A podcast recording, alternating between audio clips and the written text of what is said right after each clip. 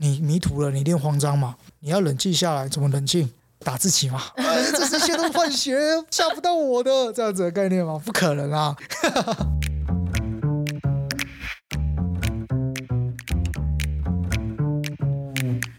Hello，欢迎来到 Very Real 但不正经的户外平台，这里是户外人说说。Hello，大家好，我是 Alison。这一季的主题是 LNT 无痕山林，在山上不留痕迹，Leave No Trace。但在里面包含了七个原则，你们知道吗？在进入一个自然的环境前啊，除了基本的体能观念、登山计划、天气状况，都要有事先的规划和做功课。但你们知道留守人也很重要吗？充足的准备可以有效的降低风险。如果因为准备不足而造成的相关搜救，是不是也是浪费资源，也是一种破坏？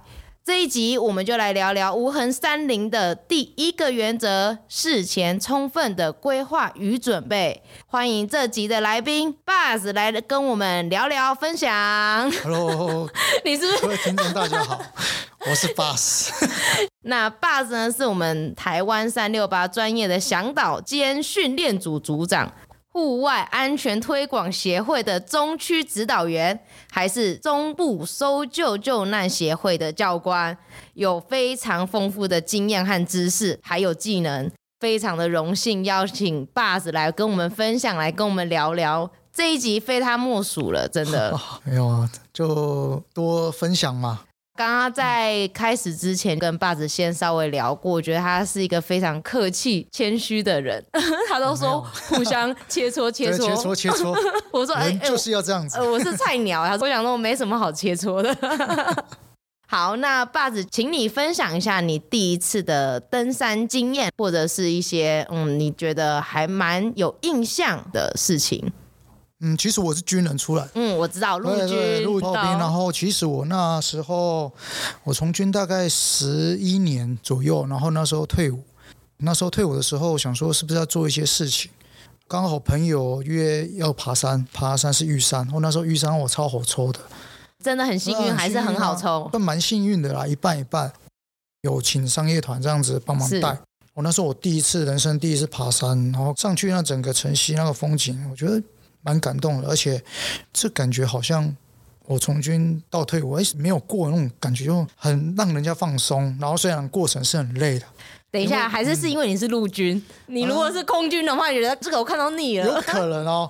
虽然说我陆军哦，就是乞丐兵啦，没有开玩笑的。我觉得说可能当下那种氛围吧，很像我当兵的时候，我们每天被人家就抄来抄去的，然后被苦干实干嘛。你会在登山的过程当中，你会诶，在爬山的过程当中虽然很累，不过登顶的那一刹那，你会有一种感动。这个东西是前所未有，是新的领域，然后我会觉得说，让自己非常就是兴奋，然后也很享受于当下登顶的这个环境里面。这是我第一次爬山，下来之后就意犹未尽嘛，开始上网找一些资料，计划下一次，计划下一次。然后我第二次就是去水漾森林，就约了几个朋友。第一次当主揪，我是稍微上网做一下功课，大概它整个的距离多远，大概所需要花费多少时间。有朋友来，我也没有去考量过他的体能状况。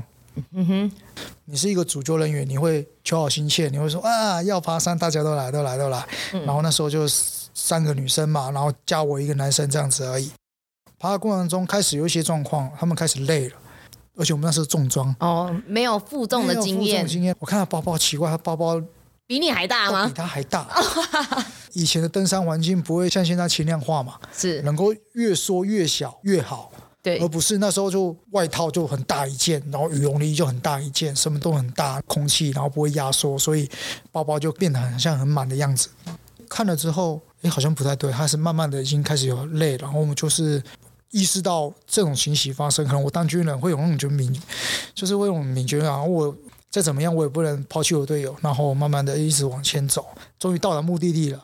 然后他那时候感动哭了，我说他真的哭了啊，终于到了后面。那时候水漾森林还没有那么多人的时候，超级美的，很美。他那时候水满很满哦，那整个倒影或干嘛，那那是我第一次去的水漾森林。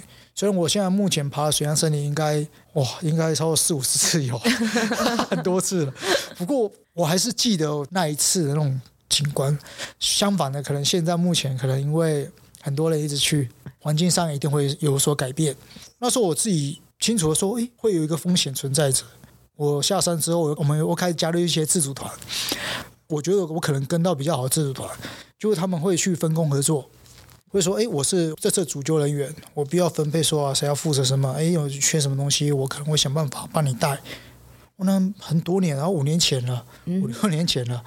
对，那那时候登山还没那么风气还没盛行的时候，然后是有这种自主团出现，然后他们会分工找车手，不像商业团可能要付钱，我们就是反正就是自理，然后或者是伙食，大家可以边供火。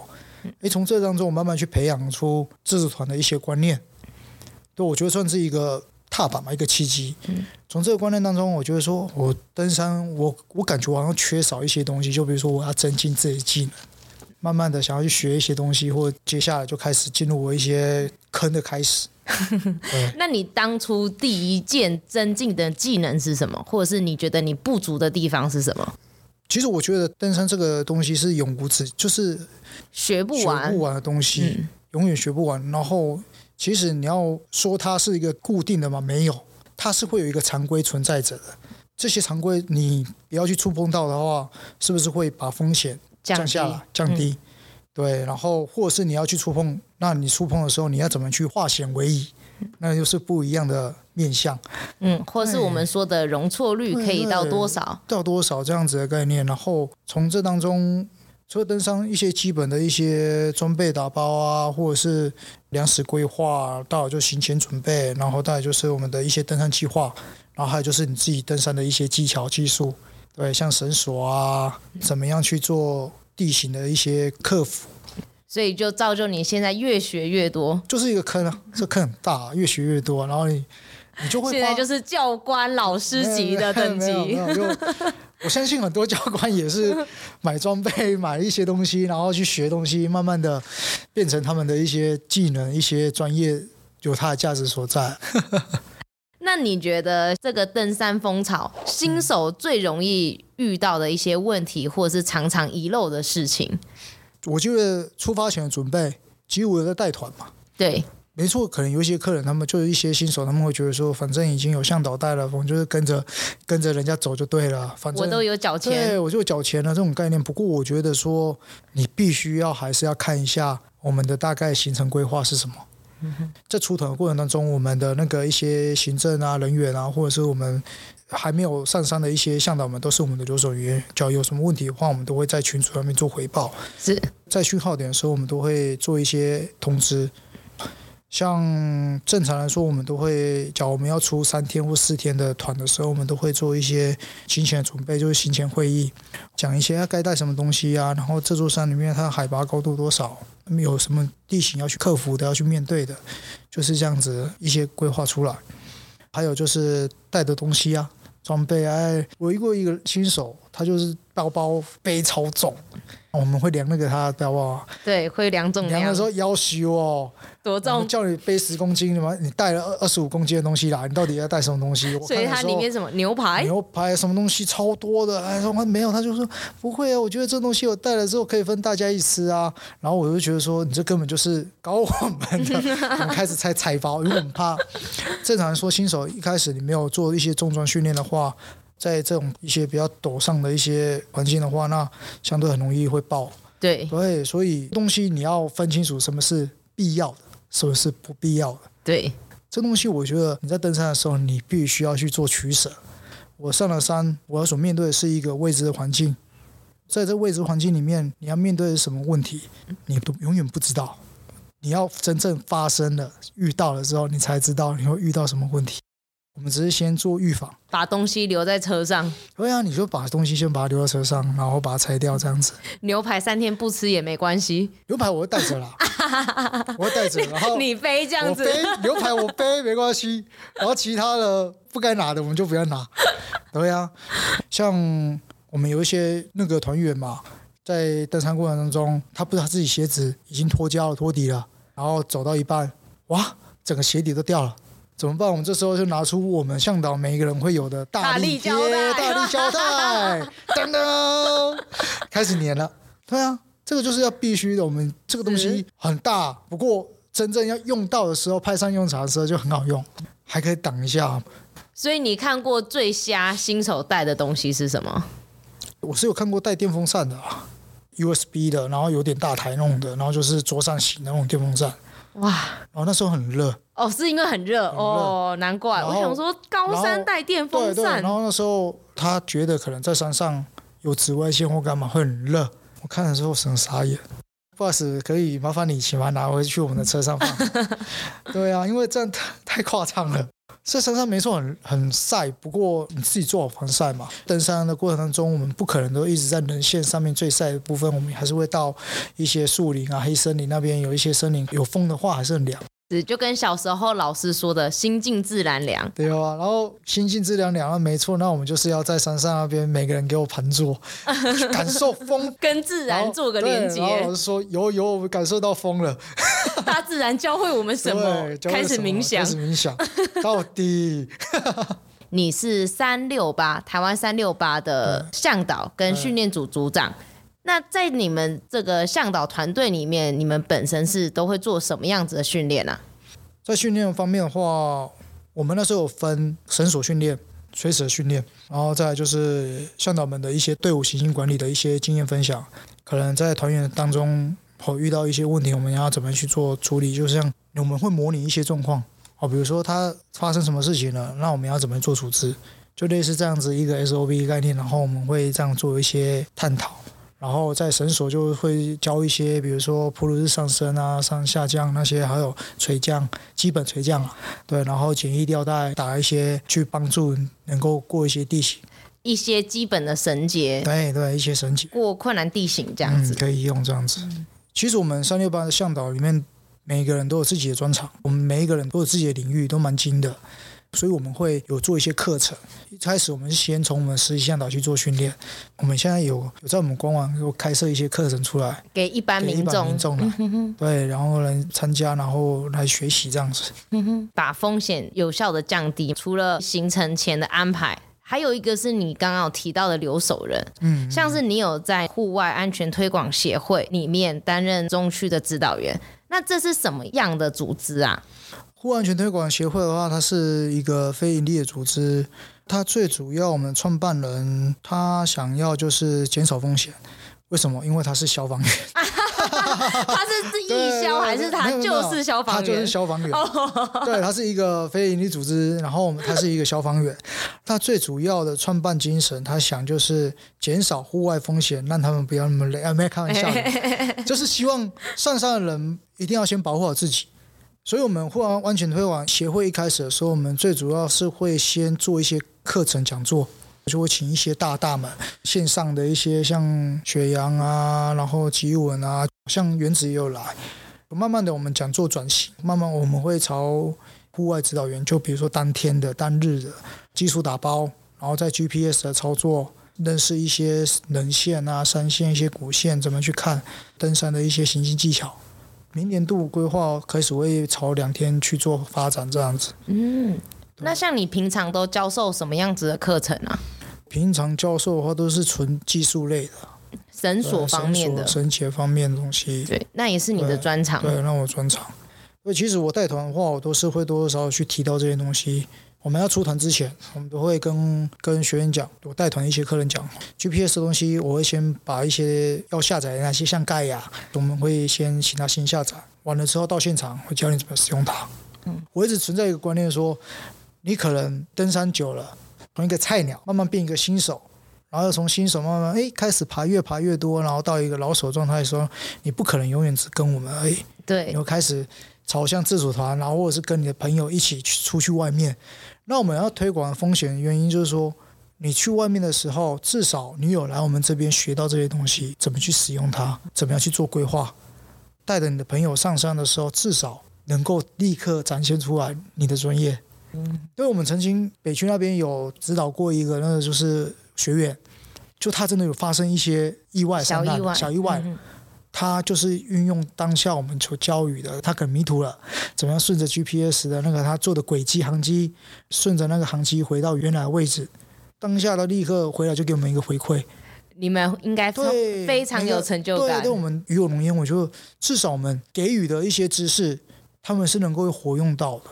当下你可能慌嘛，你迷途了，你一定慌张嘛，你要冷静下来，怎么冷静？对，打自己嘛，哎，这是一切都换血，吓不到我的这样子的概念吗？不可能啊，你一定会哭哦，或者很多人的情绪反应是不一样的啊。你面对问题的时候，当下我叫你冷静，你一定不会冷静的啊。只不过忽然你默默拿起你的手机，打开 GPS，哎，我的位置定点在这边，好险手机还有电，好险手机还有电，哎，这时候你就救了自己了。不管怎样，你要先拿出手机，不是打电话。未知的环境的时候，我们都会习惯性的先借由 GPS 盖亚这个 GPS，或者是其他的上山林日志啊，或者像很多东西，很多 GPS 都可以使用，就是养成习惯。然后航迹记录的时候，假如你真的不小心迷途了，你才有这个机会回到原来路上。是，而且很重要一点是，这个记录是不需要网络的。对啊，不需要网络的啊，开飞航也可以用的。没错啊，开飞航都可以用的啊。不过重点是手机的定位。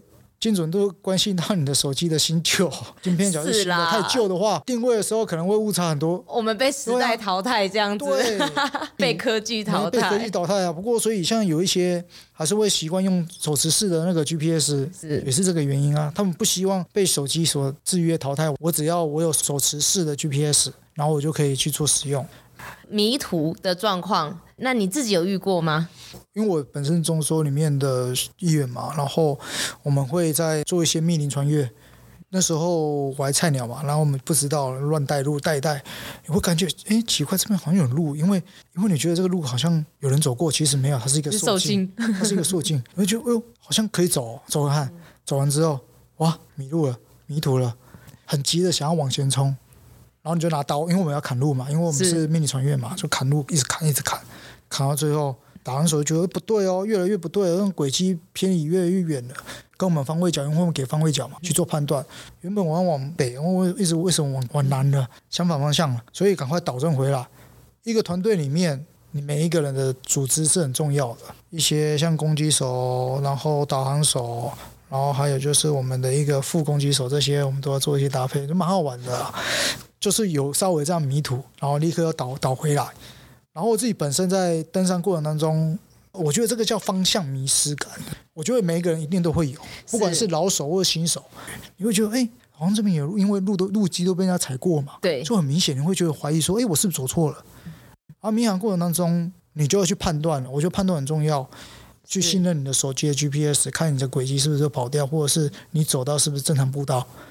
对，然后或者是有一些会看布条，这个识别方式有很多种。我是比较习惯去靠手机啊，或者是说，叫手机没电了，我是不是有地图，就拿地图出来，然后去做地图判位判别。对啊，所以基本的东西概念还是要有，因为我们有时候会搜救嘛，然后我们常见到一些案例嘛。之前遇到一些案例，就说他们当下他在有讯号状况下回报了，哦，他有回报，哦，有门搜救，有消防员或者这样搜救到了现场之后人不见了，这还蛮常发生的。常发生啊，三十三原则嘛，STOP 原则嘛，这最基本 STOP 原则，有这个原则道理是有它定义存在着的。你没有停下来而乱跑的时候，反而你风险是会一直在增加的。是。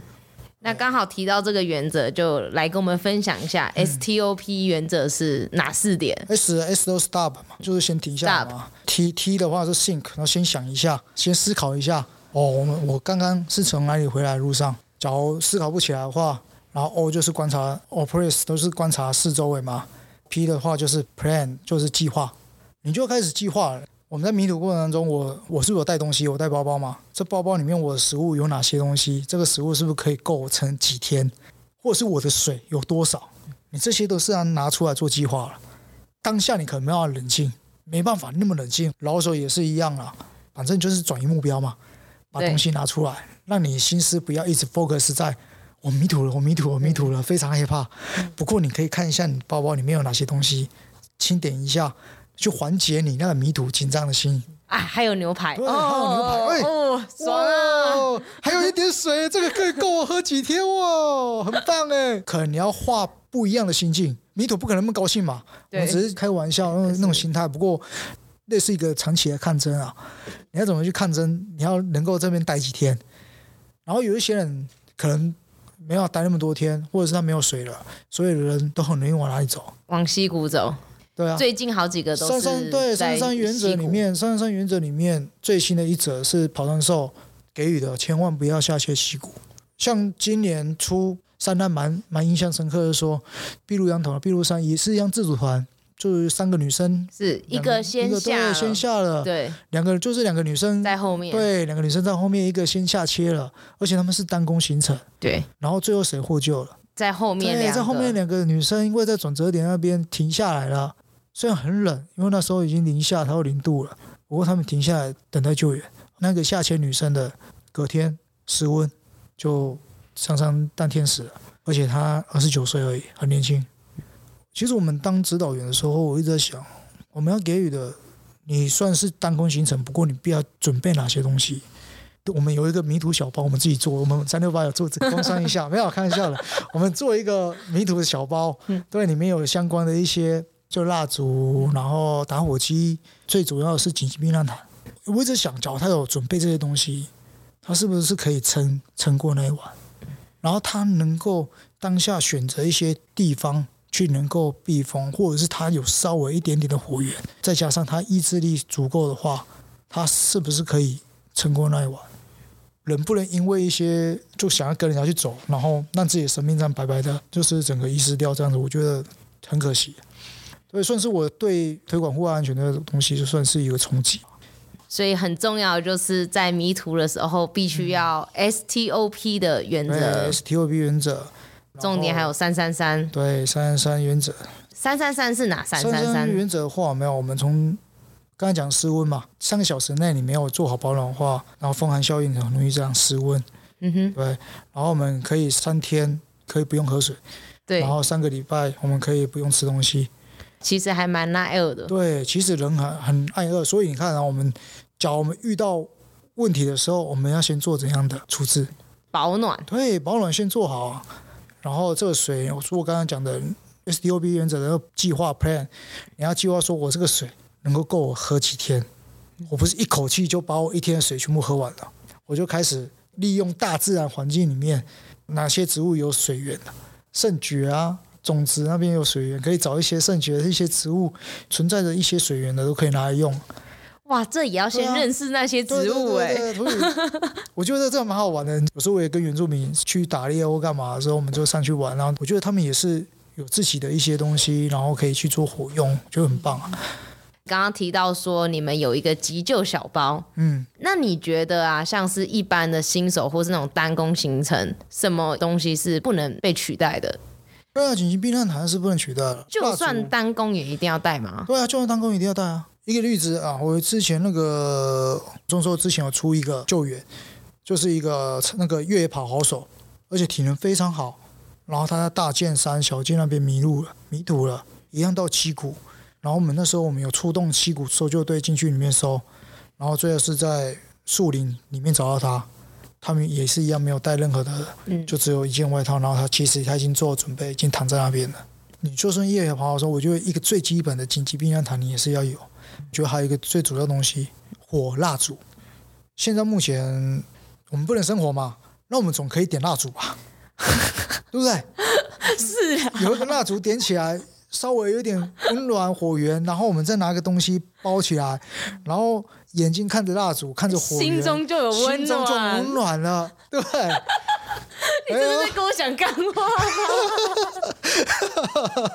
可是我这不是干话，我蛮认同的、啊，认同，认同，认同。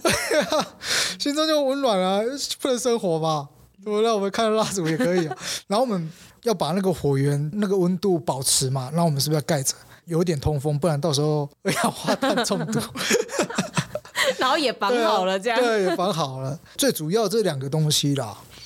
好，那像是户外安全推广协会，看到他有跟林务局一起去配合第三方留守人平台，是吗？对，对，没错。它是什么样子的一个概念，跟怎么样操作啊？呃、可以先上网那边，然后先登记你的个人的行程，还有你资料，然后我们会有一个赖的 QR code 进入赖群。我们赖群是全部由专人为你负责，没有机器人。所以你是专人之一吗？哦、没有，没有专人之一，那个太麻烦了。那个 专人是那个消防员是吗？突破盲场，一天可以回一百折。真的这么多人使用这个留守平台吗？对，现在蛮蛮多人，因为我们之前有抽奖啊。之前我们有跟邮局合作，然后抽奖，人嘛一定要有一些诱因。我有点直啊，不过没关系，就是这样子啊。就没有没有，我们是在推广安全，对，我们推广安全，不能因为这样子，我抽奖只是一个 bonus，一个 bonus 而已，我们还是要经常使用它。有一些边缘人嘛，不独攀人越来越多，然后可能没有朋友之类的，然后想要说，哎，要必须要有一个人第三方协同，然后帮忙留守这样子。对，我们都会提供这样子的服务。这留守的东西，我可以用一个亲身案例跟大家讲一下。好，对，那时候我是留守人第二，有一个出出场队伍，他原先预计礼拜日的大概下午五点就要出来了。不过重点是下午五点的时候他没有出来，也没有回报，没有回报，要不要等看看？好好等，等他七八点又没有消息。这也差太久了吧？差太久了，整整三个小时，我们完全没有消息啊。不过至少你出来应该会有讯号吧？礼拜六都有回报，不过礼拜六就没回报了。他的行程里面，他必须要二加一。假如他有什么问题的话，紧急避难的话，他必须要多留一天预备天。我觉得这是一个基本观念。然后你食物也要留一个预天食物，这是一个基本的基本的原则。等等等等，等到十点多了又没消息，十一点多了又没消息，因为还没过二小时，我们先。先不要帮我们先看后续状况嘛。不过家长有一些等不及了，是，要不了解会比较着急，对，可以去去消防站留备案或干嘛。小熊要不要扣几个人，然后一起去帮忙找，然后等着等到十二点，哎，终于有那个消息了，回报了，嗯、太感动了。对，到底就有一些 trouble，可能那时候卡关了之类的，嗯、就出来的时候很冷，然后又很难背。晚上十一点，他们游深潭。哇，还这么跳深潭，对，超冷的，还这么跳，而且溪谷里面完全都没有讯号的。我说好，赶快，赶快，赶快，刚刚跟你家长、家人讲，我赶快去消害我干嘛？先把后续处理掉。对，所以为什么要有这个留守人员机制的状况下，你脚真的发生什么问题的时候，我们必须要可以立刻第一时间去通知消防、消警人员。我们会按照时间，你规划的时间，我们会留阿 s o b 之后大概二小时内，假如真有问题，我会通知你家人。OK，那我们开始做一连串的一些留守人员该做的一些处置。其实我们留守人员也算队员，对，而且他是非常重要的队员。假如你像是猪队友的话，他可能隔天早上才看到你，哎，还没出来。哦，我昨天喝醉了啊。对，昨天喝醉了啊，整个黄金时间、抢救时间就整个浪费掉了。是，其实你在山上的时间是非常宝贵的啊。你要去抢救的时候，为什么说搜救人员只要七天没有收到人话？表示你的生存几率是越来越低了。对，每一天应该都在递减啊。对啊，都是递减的。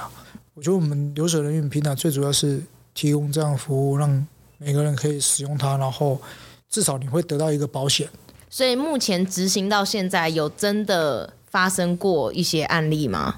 目前的话还 OK，因为我们负责留守人员平台的一些小编们都蛮蛮积极，就一直问一直问，就算他已经忘记了回家了。我们还是会立刻去 call 他或干嘛了。你我们回来的时候，你必须要就是做解除留守，解除留守。这最主要的解除留守，这然后结果大家都忘记，这样对，太开心了，太开心，庆功宴，然后开始吃喝喝酒啦，喝到隔天，我觉得我们那个小编都蛮辛苦的，还真等。好想知道小编有几个哦？我现在目前应该五六个而已吧，对不对？五六个已经很多嘞，很少，我们要应付那么多客人。对，我看的意思应该是没有费用的，没有没有费用。天哪，非常尊敬这几位留守人员 默默付出的小编们，没错。所以大家也可以尽情去使用。对啊，可是记得解除留守。对，解除留守那最主要的。对，也是你们看到最开心的字了。对对对，至少他们在这个行程里面，他们能够平安回来。你是什么样的契机，当初会进入到中收啊？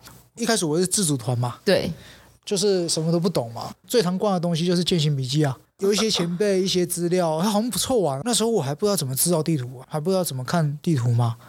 我会进去的时候，我们中搜还要抽签。那时候我不是商会哦，前几期全部都是直接电脑报名就好了，就是第一个报名的第一个中。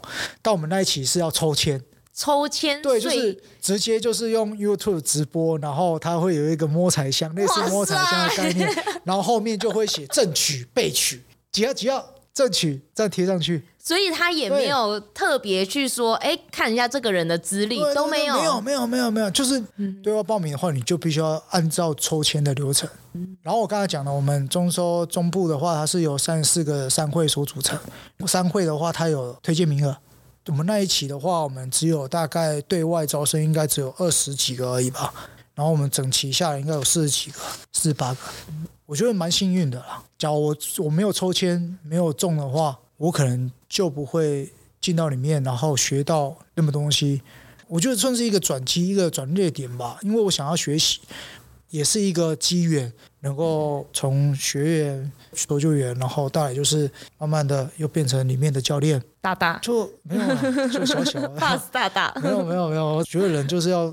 互相学习谦虚，然后我觉得说从里面又学到这东西，又可以继续再教下一位学弟们去做这样分享，我觉得是一个很棒的一个体验啊。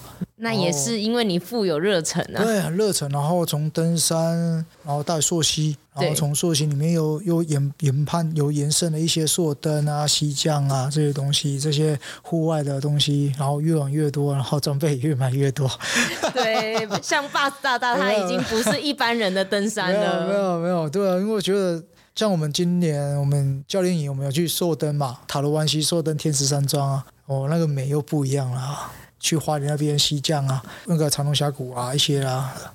哇塞，这是不一样的领域了。不一样领域啊，都好玩。研习，然后再说起，然后溯溪的一些训练，然后我们又去激流训啊，望阿兔然后跟南投县消防说是做协训，竹山的那个校训中心那边做训练。对，然后那时候就一直在充实自己。会不会因为这样的兴趣、这样的乐趣，让你更认识自己啊？对啊，更认识自己啊。其实我当兵的时候就你也知道嘛，一板一眼或干嘛的时候，哎，退伍之后找寻自己想要做的事情，我觉得这是一件很棒的事情。可能有些人会懵懵懂懂的不了解自己，就是永远哎就这样子。除了认识自己，你也在挑战自己。对，挑战自己。所以你现在有什么想要继续增进自己或挑战自己的地方吗？我觉得很多东西也可以直接去学习的啊。台西台湾有很多很多溪谷超多的。我听别人说溪谷比山脉还多。山脉多，溪谷比山脉还多。你想想看，溯源求本，你一条山脉上去，人脉下去，然后你山脉下去延伸下来的都是什么溪谷？是。你说你整个溪谷的溪脉，然后整个从这样子一直延伸下来，每一个峡谷溪谷的美。那虽然风险很大很高，有落石啊，或者是忽然下雨，河水暴涨，印象深刻。那时候我们做训练，我们从早上八点在峡谷里面一直溯，我们晚上晚上还在继续溯，一一直在游深潭，一直溯，溯到凌晨一两点才找到一个腹地，就训练吧。教练组的一起去清水溪溪江哦，那个真的我印象非常深刻，也是有很多的风险产生。对，然后那时候我在瀑底，我卡在上面哦。我那时候拖拉嘛，uh. 然后拖拉的时候，瀑旁边有大石头，忽然在拖拉过程中，哎，奇怪，怎么被流带过去瀑布？因为我我人包分离嘛，包包里面装很多东西，有那个，因为我们都要带一些助救装备，对，有带电钻啊、绳子啊，我干嘛？包很重的时候，我不会背在身上，我会做人包分离。然后人包分离过程中，因为前面可能绳子没有紧绷，然后是松的状况下，拉绳不拉不快的时候，你包包就会被被水冲到瀑顶上面，你就卡在那边。好险我有做确保。右手拉着我包包，包包一直被水冲哦。然后我在铺顶上面，然后下面一个是双层铺，然后底下都流、嗯、很多流，因为我们要要有一个攻击手带着绳子跳过去，在前面架开来，嗯、哼然后我们要这样垂降下去。哇塞！对，然后下面就是个双层铺，然后都是流。靠！我卡住上面，好像有一块石头让我踩，然后哎拉不过，赶快叫了！哎靠！我就卡在上面，哎右手拉包包，然后想说要不要割，要不要割？就是我的隔绳都要把我包包先割掉啊，要不然我会掉下去了。掉下去了，对，危险了。对，然后赶快确保自己，我赶快用 U 嘛去确保自己，用绳子然后拉个住，然后叫上面的攻击手哎下来，把我包包先拿上去，我赶快靠着自己本能啊的力量上去，嗯，那算是。生死一瞬间吧，我觉得。哎、欸，很刺激耶！啊，对，卡在那边啊。那应该不到几秒钟，不到几秒钟啊，对，就在那边。然后我后面的队员眨眼，眨眼，对，对然后我觉得人生不一样的体验就在那边，刚好有石头卡在那边，就刚好踩踩住卡死。水一直从你包包，你会身体会有种感受，就是说包包一直带你下去，带你下去。然后我那时候很想要直接拿我割绳刀来割，必要记清楚你的装备有哪些。比如说我割绳刀会放在我的右大腿的那个吊带上面，你就拿出来，就立刻很直觉性的直接割了。假如你没这样做的话，人跟包包你就是被被冲下去，下去对，对，然后你没有做好确保，这个风险就一个确保，你确保没做好的话，你手根本没办法去抵抗那个大自然力量。没错，那个太重，你根本握不起来啊，来没办法了。没错，所以像你会很熟悉你的每一个装备，跟你每一个装备摆置的地方。嗯、对，要知道这些东西，就跟登山一样，不管是，对不只是你而已哦，你的队员也要知道，队员也要知道。对啊，你的队员要知道你的东西放哪里啊。比如说你要有个钩环，假如你这边卡住了，你队员知道你钩环放哪里，直接把你勾了，然后直接帮你做确保，都有可能啊。队员不是拿他身上的钩环哦，有可能他他的钩环没有没有很多、啊，这样嗯，嗯，没了啊。可能他钩环已经在上面，已经放在上面，然后做固定顶架设之类的。然后假如你在这边卡住了，他直接拿你的，然后直接帮你用，拿自己的拖的时间，直接拿你的，啪扣在你身上，然后直接拉过来。对，你这样说也是哎、欸，这是我这次学到的一个超级大的观念。对啊。所以队员的东西自己也要稍微去了解一下，啊、去看一下队员都用什么，对对对，或者是装备上也可以分享。啊、去分享啊，嗯、这是最主要的东西啊。因为你只是用自己的，没错啊，OK 啊。不过速度啊、效率啊，那就问题，那就是时间上就会误差了。很赞，很赞。那还有没有什么一般新手不太知道的？我现在都讲溯溪了嘛，像爬山的话。